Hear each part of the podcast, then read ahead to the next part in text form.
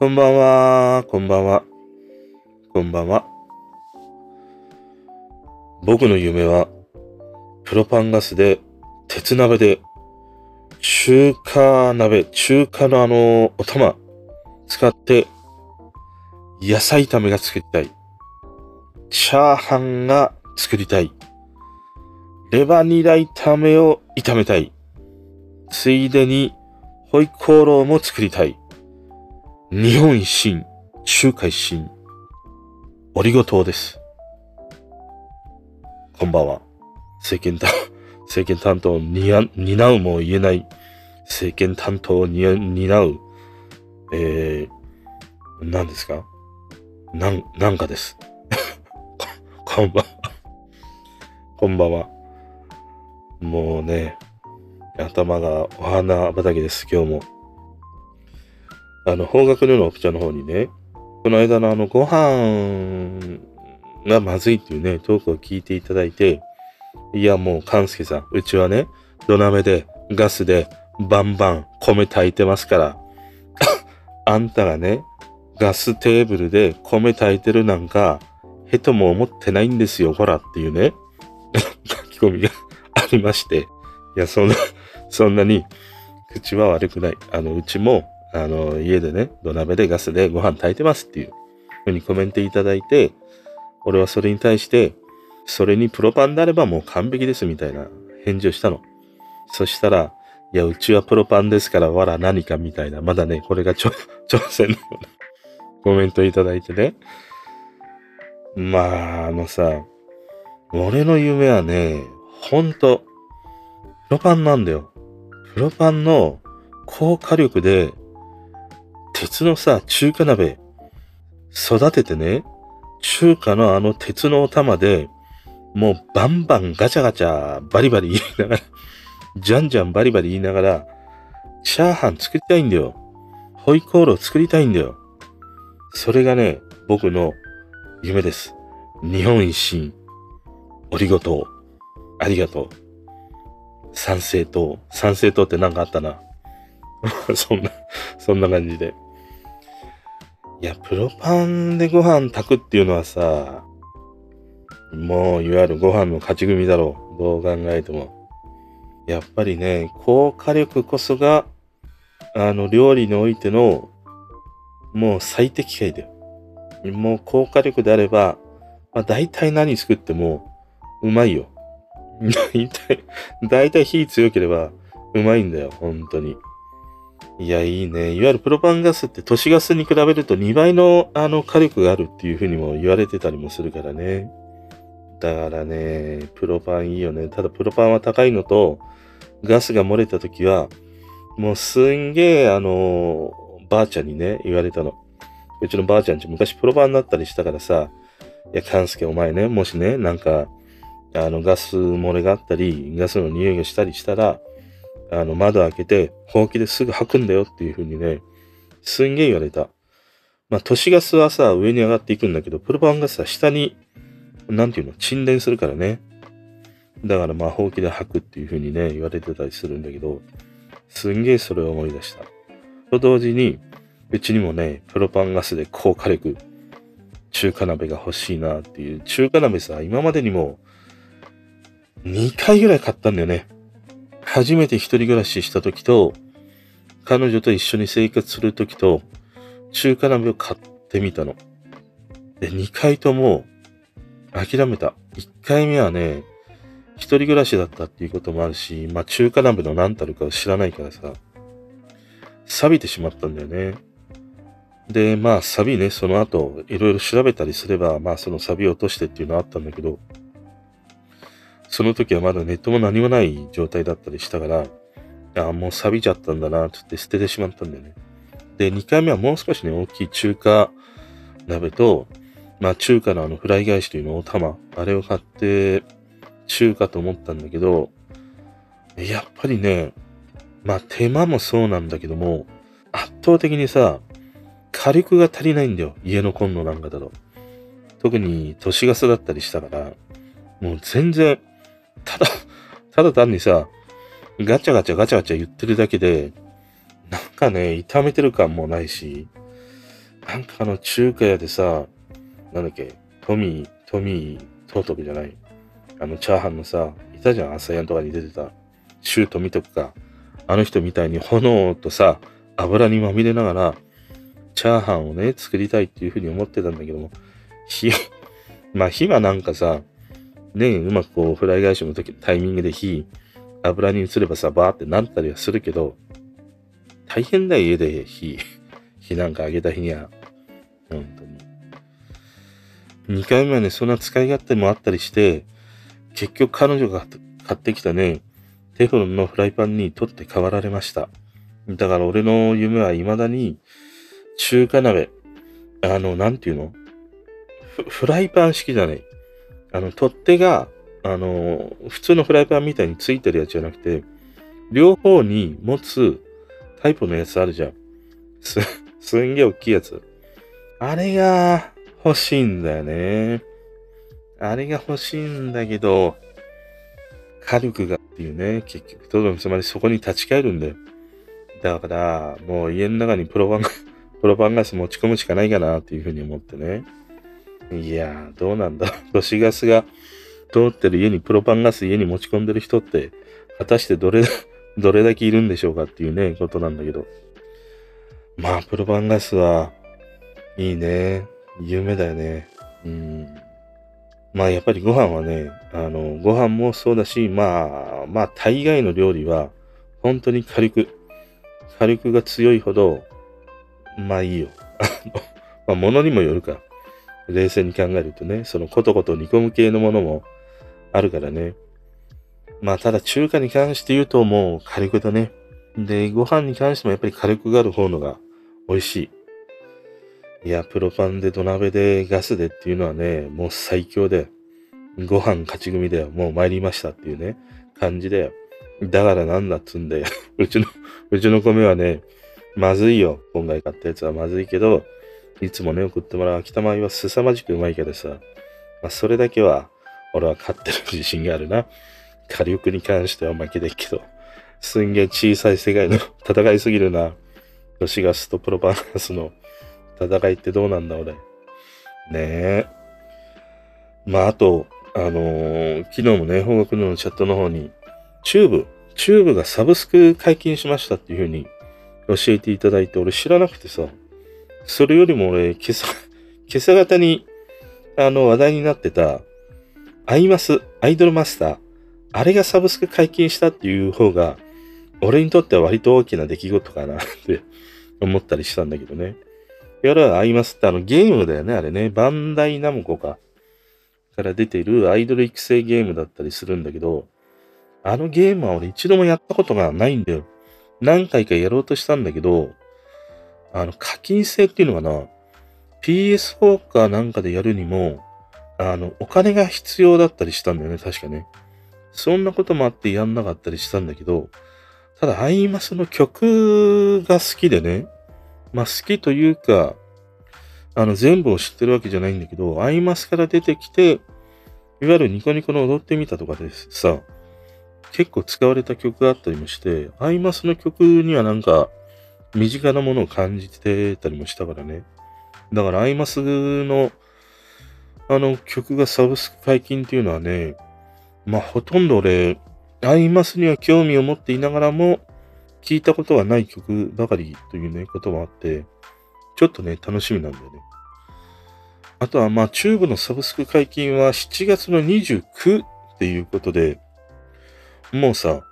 解禁されたのかなと思って、今日はもうチューブデーだっていうふうに思ってたんだけど、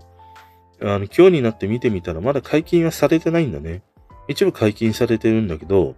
まだアルバムは全然解禁されていないということで、7月の29にね、チューブもサブスク解禁ということで、だからね、だからなんだなと思った。やっぱりさ、TikTok にしろ、まあ YouTube のレコメンドにしろ、あの、なんかさ、いわゆるこういうミュージシャンとか、タレントとか、まあ大きな映画とかね、なんか新たなサービスが始まるっていう時は、やっぱりね、ステレス的に、そのなんか1ヶ月ぐらい前とか、何週間か前から、あの、広告というか、普段目にしない人の目に触れるように、いわゆるレコメンドのようなね、ことをしてるなと思った。だから、やっぱりね、こここ一週間ぐらいかな。チューブもやっぱりそうなんだよ。チューブもレコメンドされるようになってたんだよ。で、チューブなんて俺ほとんど聞かな、チュチューブなんてって、言い方がいけないな、これ。ドラえもんのくせに方式だな。チューブなんてじゃないよ。チューブをね、聞いてきた世代だから、とはいえさ、チューブ俺最近聞いてなかったんだよ。の割にはチューブがさ、YouTube でレコメンドされるんだよ。だからまあ夏っていうこともあるのかなとかね。また俺がなんか知らず知らずに見た、まあ80年代、90年代の曲に引っ張られてチューブが出たのかなっていうぐらいに思ってたんだけど、こういうサブスクが解禁というね、それに合わせて、まあ YouTube でレコメンドしたっていうこともあるし、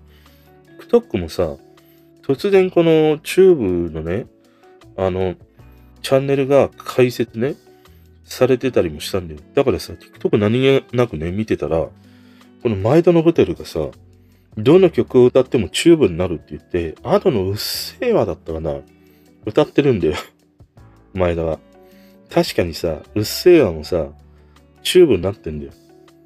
いやーと思って。だから、やっぱりこのサブスクの公開に合わせて、こうやって TikTok もね、チャンネルを開設したり、まあ YouTube の中でもさ、そうやってレコメンドしてね、あのー、普段見ることがないね、人たちの目に留まるようにね、やってるんだなっていうふうに思ったね。うん、まあでも、チューブは、まあ意外っちゃ意外かな。サブスク公開していなかったんだっていうこともあるし、つい最近でもないか。杉山清隆とオメガトライブね。オメガトライブも解禁したり、あと T ボランか。ビーイング系も解禁しつつあるよね。 WANDS とかってやってんのかな大黒摩季とかやってんのかな一番やっぱり嬉しかったの ZARD がとにかく俺はすげえ嬉しかったけどね。ビーイング系なんかで言うとね。まあサブスクが、こう、徐々にね、様々な、あのバンドやミュージシャンの人たちが公開してくれるっていうのは、まあ俺にとってはね、俺にとってはいいなっていうふうにね、思うんだけど。まあただやっぱりチューブといえば、あれだろう。渚のオールスターズだろう。チューブと織田哲郎。あとは、誰だっけ？ムッシュかまやつとかも出てたんじゃないかな。ね、ああいった面々でやっていた渚のオールスターズって、なんか覚えてるなやっぱりなんか、チューブは本当、夏だよね。夏の出稼ぎバンドみたいに言われてたもんね。チューブは、どうかな俺、チューブの思い出は、前田亘輝の元奥さん、飯島直子。飯島直子に30センチぐらいの距離で会ったっていうのが思い出かな。なんかね、銀座の博品館っていうさ、おもちゃ屋さんに行った時に、中山秀人あと松本明子か。三人でさ、あの、やってた、大輔っていうね。朝倉大輔とかさ。大輔いっぱいいんだよ。荒木大輔とかさ。あと、宮川大輔とかさ。島大輔とかね。大輔いっぱいいるんだよな。大輔じゃないよ。大好きで大好きっていうね。深夜番組があって、それの収録をやってたんだよ。で、俺、飯島直子はすげえ好きでね、あの、ダブル直子とかっていうのいたじゃん。飯島直子と、網浜直子か。あの二人がね、なんか、ユニット組んでさ、やってたりしたのがあったんだけど、いや、ちょっとね、ツボな二人だったんだよな。特に飯島直子はね、なんか、なんか好きだったんだよな。いや、だからさ、飯島直子とその博品館で、俺買い物しててさ、あの、なんか、わちゃついてんだよ。1階のあの、雑貨とかいろいろ売ってるところで。照明さんがいたりさ、あの、マイク上からね、吊るす人がいたりして、あ誰か来てんだろうなと思ったら、俺が探している隣にね、あの、飯島直子がいたんだよ。で、彼女はなんか休憩中だかの感じで、まあ自分があの見たいものをね、見てたりしたんだけど、いや、飯島直子やんと思って。で、俺はあの以前もさ、三上博史とね、もう数十センチというね、距離でばったり出会った時も、うーん、アンさんが三上藩でっかっていう。ね 上から行くからさ、飯島直子の時も、うーん、あ、君が飯島くんねっていう感じで、普通に俺は物をね、選ぶ感じで、すげえ横にはさ、飯島直子のね、あのオーラみたいなものとね、色気みたいなものをね、ビンビンと感じながらさ、あのー、なんか選んでたんだよ。でね、なんか、飯島直子ってテレビで見ると、少しさ、こう、ぽっちゃりとはいかないけど、ちょっとさ、ムチっとした感じがするじゃん。それがまた色っぽいっていうのはあるんだけど、実際に会うとね、めちゃくちゃに細いから。もう俺のさ、片足のももが彼女の尻ぐらいなんだよ。両尻ぐらいなんで。めちゃくちゃ細いんだよ。たまげたわと思って。いや、こんなに細いんだと思って。だから、やっぱりテレビと、あのー、実際のね、リアルで見るのとでは、まあ1.5倍とかさ、違うって言われてんだけど、いや、2倍ぐらい違うんじゃねえかっていうぐらいに、すんげえ細かった。いわゆるもう世間なんかで言うと、あの、ガリガリな感じだよ。でもテレビで見るとさ、ちょっとこう、ねえ、ムチっとした色気があるように見えるじゃん。だからやっぱりテレビでね、見て、いや、細いなっていう人って、やっぱり現実はね、もう捕まった宇宙人だよ。それか、もうカスカスになったさ、煮干しみたいな感じだよ、きっと。いや、たまげた。だ俺はね、チューブというと、もう、思い出すのは、飯島直子。だったりしますね。まあでもちょっとチューブはね、楽しみだね。前田のホテルは、歌はね、すんごいうまいよ、あの人。あの、メリークリスマスショーにも確か出てたんだけど、すげえなんか、あ、うまいなっていう印象があるもん。あの人もなんか、あの、未だ歌声はいいよね。衰えないっていうのは、すごいなというふうに思う。まあ、日々の、なんかね、あの、メンテナンスということもあるだろうし、やっぱり最近思うのはさ、純粋にその生まれながらにして喉が強い人、弱い人っていうのはいるなと思った。あの、いわゆるたっさんはあの人喉が強いっていうことで、そんなに、あの何、ボイトレをしてるとかね、そういうこともないっていうふうにも言ってたもんね。そう、そういえばさ、笑いごっちゃないんだけど、たっつぁんもさ、人の輪だったっていうことだよな。コロナにかかったね。まあ、いい年だからさ、心配っちゃ心配なんだけど大丈夫だろう、もうコロナ。なんかそんな感じがする。そんな感じがするって本人がすげえ苦しんでたらね、あれだけど。要はさ、うん、なんか、まあコロナね、いろいろあるからな。もうそんな感じっていう風にさ、なりつつあるというか、ならせないと、いやもういつまでやるっていう感じがするもんね。で、しかも今度入ってきたのが、あの、サルト、サル痘とかさ、もうわけのわかんないのがいっぱい入ってくるじゃん。いや、だからさ、ここら辺のさ、様々な、なんかウイルス性のものとか、その伝染病的なものって多分、まあ前にもあったとは思うんだよ。前にもあったんだけど、そんなにメディアが取り上げないっていうだけなもので、よっぽどその爆発的に感染者が増えたりしたらね、いや、その今年の、あの、インフルがどうのこうのとかさ、なんかあのー、なんだっけ、なんかあったじゃん。ダニだか、蚊だか、赤いのが出てそれに刺されると大変だとかさ、ああいうものとかもさ、あったけど、要はもう昔からこういう伝染するような病気っていうものとかね、ウイルスっていうものは多分入ってきたんだけど、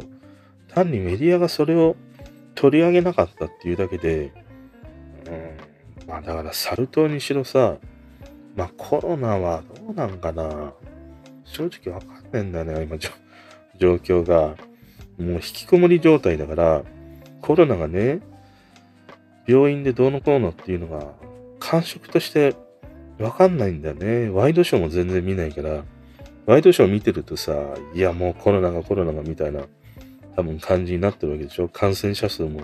めちゃくちゃ増えてるじゃん、今って。いや、だからどこだっけ？ブラジルだっけ？どっかがやったように、もう感染者一気にバッと増やして、あの、鳴らすというのかな？そういう風にしないといつまでも対コロナみたいなことで、いや、コロナさん喧嘩売ってくんなら、私は買いますよ、みたいな。また、浅賀光代対サッチみたいなさ、ねえ、ゴジラ対キングギドラみたいなことをやり続ける限りは、ずっと戦っていかなければいけないわけじゃん。だあるところで一回受け入れて、なんか今のウイルスって弱いんでしょ？弱いタイミングで一回みんな受け入れて、で、どうだっていう。で、寿司三昧っていうさ、感じがいいんじゃないかなと思うんだよね。俺はね。いや、この感じでやっていくと、ほんといつまで戦うんだってことだからね。一回受け入れてやってみるっていうね。リスクはまああるかもしんないけど、要はどっちにしたってリスクがあるわけじゃん。ねえ、ワクチンを打ったとしても、また新種が出れば、またそれに対応したワクチンを打たなければいけないっていう。もう堂々巡りだね、これ、やっていく限り。だから一回、一回清濁ね、飲み込んでみたいなことで。ねえ、俺はスイカの種は飲み込まない。トウモロコシも、うん、トウモロコシは飲み込むけど、トウモロコシ食べるとさ、子供の頃さ、消化しないじゃん。まあいいや、汚い話だから。ね。そういうことで一回飲み込むっていう。それがいいんじゃないかなっていうふうには、素人ながらには思うんだけどね。いや、でもね、あの、またさ、ちょっと松浦さんのね、話になるんだけど、あの、ABEX の松浦会長のね、話。あの人が言ってたことで、あ、確かになんかなるほどなっていうふうに思ったのが、結局まああの人、その自分の、なんて言うんだろう、まあ病気、眠れないとかさ、なんかまあ様々に、ね、美容系の整形とか、美美容の整形じゃないな、美容系の、まあなんかメンテナンスとかね、結構あの人いろいろやってるんで、でやって、実際に自分でやってみて効果があったもの、良かったというものは人に勧める、教えるっていうことなんだよ。で、自分がやってみてダメであれば、それは全然人にお勧めしないし、まあ、ダメっていうふうにね、判断するっていう話をしてて、まあ、そんなような話の中で、その、もう全然眠れないと。で、あの人本当にもう寝れないらしいんだよね。だから、まあ、民剤なんかハルシオンだがなんか、俺民剤あんまり詳しくないから、そういう民剤みたいなものを飲んで、飲んでもまあ2時間3時間しかもう寝れないんだって。だから医者からは、もう飲んでも意味がないですよっていうふうに言われてるぐらいね、まあ眠りが浅いというかもう全然眠れない体だったりするんだって。で、それを最初の頃ね、病院に行った時に、まあ眠れないっていう、ね、診察をしてもらったら、結局病院の医者はさ、ありきたりのことしか言わないっていうね、話なの。で、その松浦さんが言ってたのは、いや、それはさ、あんたね、眠れなくなったことないからわか、わかんねえだろっていうことなんで。で、それって、なんか、あ、確かにちょっとすげえわかるなっていうね、ことがあって、まあ、医者といえどもさ、その人が診察したり治療することって、まあその外科とかそういうのはまたちょっとね、別かもしれないけれども、結局そういう患者の人を診察して、データとして蓄積していって、こういう系統、こういう数値の結果だから、だから例えば糖尿病ですよとか高血圧病ですよっていうふうに診断しているわけじゃん。でもさ、同じ糖尿病とか同じ高血圧だとしても、症状ってさ、違うわけじゃん。人それぞれ。で、人それぞれ違うときに、あなたは高血病だから、この薬を飲んでください。こういうふうに、あの、治療していきますっていうのって、確かに、まあ医者の立場から見ると、まあそうとしか 言えないわけじゃん。ね本当は人それぞれにっていうのはもちろんあるし、本当にまずいっていうことであれば、その人に合った治療方針みたいなものを立てていくんだろうけれど、でもさ、確かにね、一方ではさ、いや、お前、眠れてんだろっていう。眠れなくなったこともないし、高血圧で、いや、血圧300になりましたとかさ、糖尿病で、なんか RGB なんとかが、RGB は色か、ね、なんとかガンマ、ガンマとか、いや、200になりました、300になりましたってこと、ないだろっていう。そういうふうになった苦しみわかんないやつに、これはああでこうでっていうふうに言われたところで、説得力がねえんだよっていうね、話をしてたの。で、それはね、なんかちょっとね、ああ、そう、確かにまあそうだよなっていうふうにも思うよね。あの、結局さ、なんか、その、病院の医師とか、例えば大学の教授とかね、なんかさ、俺たち一般人って、ありがたがって信用してしまう傾向にあるじゃん。あの、大学病院の先生が言うんなら、どこどこ大学の教授がそう言うんだったら、そうなんだろうな、みたいな。で確かにね、そこに費やしている時間っていうのはさ、すごいし、うーん、まあ様々なね、実験や検証みたいなものを踏まえてね、統計データとしては持ってたりする。でもさ、人の体はさ、みんな違うじゃん。まあ心臓があったり何があったりっていうね、構造は一緒かもしんないけど、生きてきたね、あの環境も違うし、住んでる環境も違うし、その人間とのね、付き合い方も違うわけじゃん。様々に違うわけじゃん。だからさ、わかんねえんだよ。医者も、学者も。だからね、そんなに医者やね、学者の言うことをありがたがってね、聞く必要はね、あんまねえんだなと思った。で、それはね、くしくも、あの、養老先生、養老先生も同じこと言ってんだよ。あの人も東大で解剖学をずっとやってきたね、人で。で、あの人も、結局さ、血圧がね、じゃあ120以上いったら、いや、これは高血圧ですねって言うんだけど、それって誰が決めたんですかっていう話をしてるんで、結局あれって統計的なデータで、じゃあ100人なら100人のデータを取って、80人が、いわゆるじゃあ80から120、この間の血圧の人が一番多い。一番多いから、を、まあ、あの、平均、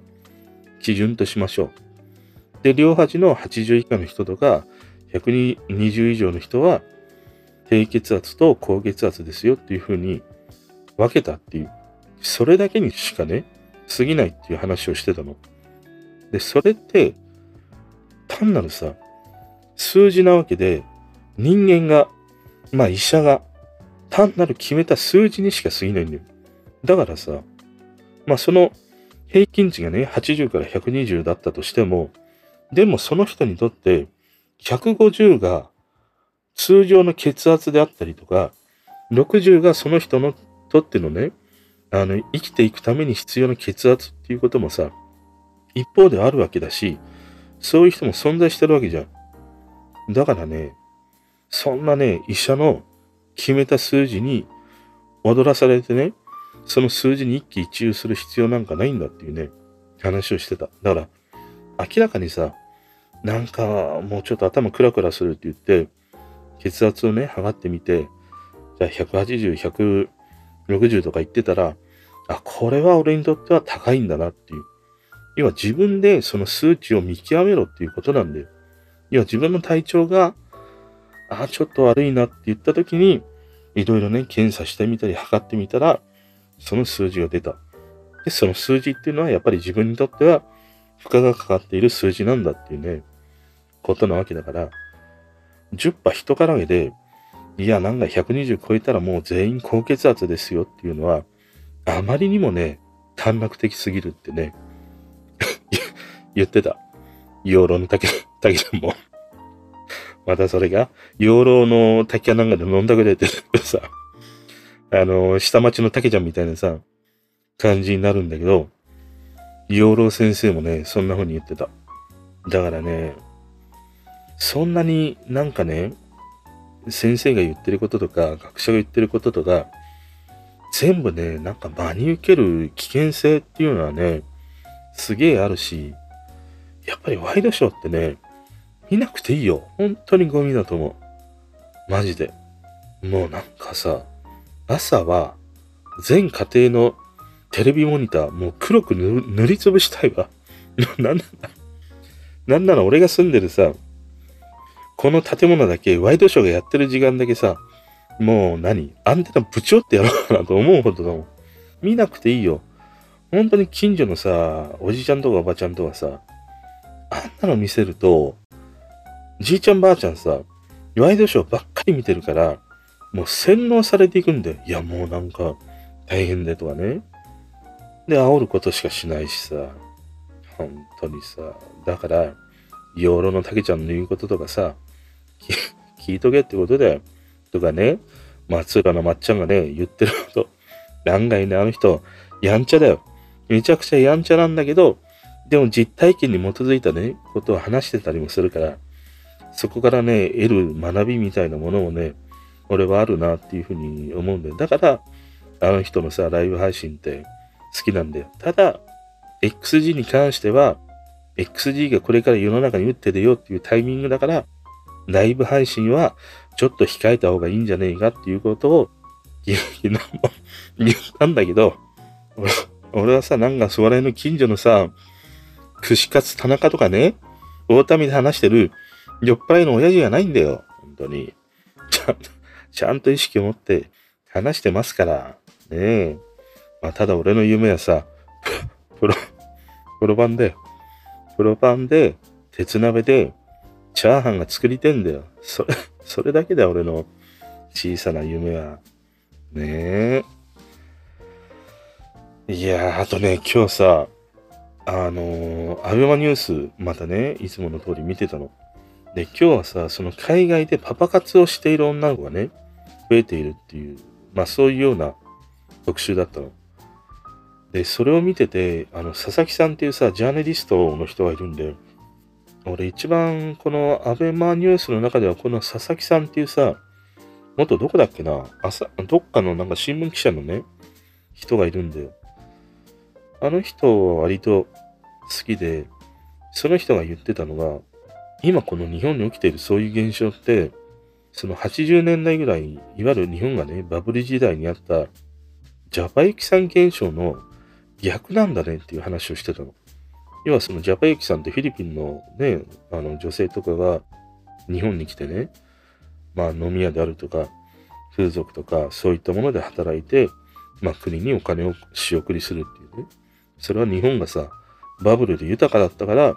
そういうものがあったっていう。でももともとその日本が海外に行って、いわゆるそういうなんか、売春というか風俗みたいなことをしてたっていうのが、もともとあったっていうね。それがなんかゆ、ゆきさんだかなんか忘れたけど、名前で、で、ジャパユキさんっていうね、名前になったみたいな話をしてたの。で、その佐々木さんが言ってたのは、結局今の日本っていうのは、それだけ国が貧困になったっていう。だからあのバブル時代にフィリピンからね、出稼ぎで来て風俗とかね、そういうものをやってたのは、やっぱりフィリピンがその当時は貧しい国で、日本はバブルで豊かだった。だから出稼ぎで金を稼ぎに来たっていう。でも今は、日本が貧困のね、国になってきたから、だから日本の女の子たちが海外に行って出稼ぎで、そういうね、あの、パパ活と言われるまあ、その、まあ、風俗的なこともあるし、売春みたいなこともあるし、そういうものが増えてきたっていうね、そんな話をしてたの。でね、いや、そうだなって、なんかすげえ思った。なんかね、やっぱり、貧困国に、まっしぐらだなっていうふうに、ちょっと思ってる。あの、これはね、メディアに踊らされてというよりは、結局ワイドショーとかも見ないわけじゃん。でもなんかその皮膚感覚として、本当になんか日本って、ちょっと貧乏な、貧乏ってまた言っちゃったな、貧しいね、国にちょっとなりつつあるなっていう感じは、すごいしてる。それを感じるのが、まあやっぱり単にさ、お金みんな使わなくなったっていうこともあるしね。そのちょっとしたものを買うためにも、すごいこう悩む子が俺の周りね、なんか増えてる印象なんだよね。だからそれだけ、まあ大事にお金を使うっていうのがさ、あの、悪いことではないんだけど、俺の20代の時とかさ、なんかバカみたいに金使ってたよ。もうなんならさ、丸いのさ、赤いカード作って、なんか鏡一枚買うのもさ、すげえ、まあ初めてのローンだみたいな 感じで、俺丸いのさ、ゲップで買ってたよ。今ゲップって言わないもんな。あの当時ゲップって言ってたんだよ。ゲップでさ、一人暮らしの時の鏡とか、あと電話回線ね。電話回線も買っては7万とか8万して、あの詐欺のようなさ、電話回線ね。あのクソ電電公社さ、すんげえ腹立た、すんげえ腹立たない？あれ、電話のさ、回線料みたいなの買うときって、えっ、ー、と、7万、8万、もっとしたな、9万ぐらいしたんだよ。でもあの9万で買った回線っていうのは、解約したときね、戻ってくるっていう風に言われてたんだよ。でもそれ、それがさ、電電公社がなくなり、NTT になり、ドコモができて、いつの間にか、あの回線料のさ、7万、8万、9万みたいな金って、もう0円になってんだよね。買い取ってくれねえんだよ。本当にさ、大詐欺だろ、あれ。頭きちゃってさ、だからまあその電話回線とか鏡とか、まあ ガスコンロね。ガスコンロもローンで買いました。うん。普通のガスコンロね。鉄鍋は買わなかったな。まあそんな風にさ、金をさ、バカすか使ってたりしたからね。だからやっぱり、今はなかなか、小学生でもね、お金を使うには、こう悩むというのかな。そういう感じがあったりもして、それは、つまりは収入が少ないということでもあるし、まあ、ある種こう未来に備えて蓄えておかなければいけないっていうね、そういう思いもすごく強いんだろうなっていうふうに思ったりもしてね。いや、だからね、今、本当にこのジャパユキさんの逆転現象。日本人が海外でジャパユキさんをやっているっていうね、そういう時代にね、なってるっていう。だから今日そのアマブラで言ってたのが、もうなんかデフレ状態なんだって。海外の方だと。日本人のそういう出稼ぎで、パパ活とね、称して売春をしてるようなさ、人たちがめちゃくちゃ増えた結果、すげえ安いんだって買い叩かれてたりもして。なんかね、その日本のうん、風俗みたいなものが、ものすごくね、なんて言うんだろう。貧困でお金がないから仕方なくみたいなさ、そういうものが増えてってるんだなっていうのをね、なんか今日のそのニュースを見て思ったね。あとさ、思うのはさ、まあそういうね、やっぱり海外に行って、まあパパ活といえ風俗とはいえさ、めちゃくちゃハイリスクなわけじゃん。ハイリスクなんだけど、ハイリターンだって言うんだよ。まあ大体日本で稼ぐよりも、まあ3倍ぐらいね、稼げるみたいな話をしてて。ただそこにはさ、確実にさ、リスクがあるわけじゃん。なんか、薬中にされてさ、もういい、あの、帰れないみたいなこともあるし、殺されかねないし、金をね、取られても、どこにも言えないわけじゃん。そういうそのリスクが多いのに、そういうね、海外に行って稼ぐっていうのって、まあちょっとよくわからない、その感覚わからないみたいなさ、スタジオでのさ、話とかあったんだけど、でもね、なんか、いわゆるああいうその、賢い人とか、お金を持ってる人とか、いわゆるその常識人とね、言われている、ああいう、例えばテレビに出てるようなさ、コメンテーターとかさ、有識者の人たち、ああいう人たちの想像のつかないね、人っていうのが、やっぱりいるんだよ。確実に。いや、これやったらもう、絶対捕まっちゃうよな、とかさ。いや、これをやったらもう人間として終わってるよなっていうことであっても、本当にね、例えば困窮してたり、本当にさ、もう精神的にこちらがってしまってたりすると、もう関係ないんだよ。そんな常識とか、その法律とか、そんなものは一切もう飛び越えて、本当にやっちゃうっていうね、そういう人が増えてんのかな増えてんのか、単に目立つようになったというだけなのか、俺は単に目立つようになったというだけな感じがするんだけどね。やっぱりこのネットが普及してさ、地方のローカルの小さいニュースまでもさ、全国ニュースになるようになったじゃん。だから俺はなんかそういう、ちょっとね、言っちゃってる系の犯罪とか、事件や事故みたいなものっていうのは、どうなんだろう。まあ、犯罪白書みたいなものを見たわけじゃないからさ、一概には言えないかもしれないんだけど、感触としては、あんまり変わってないんだけど、単にね、あのネットの普及によって情報が共有ね、されるようになって、目立つようになったっていうだけなんじゃないかなっていうふうには思うんだよね。で、そういうふうに目立った結果、あ、なんか俺と私と同じような人いるんだ、似たような人がいるんだっていうね。それに、ある種こう、なんか、まあ勇気をもらうんじゃないけども、なんか共鳴するようなことがあって、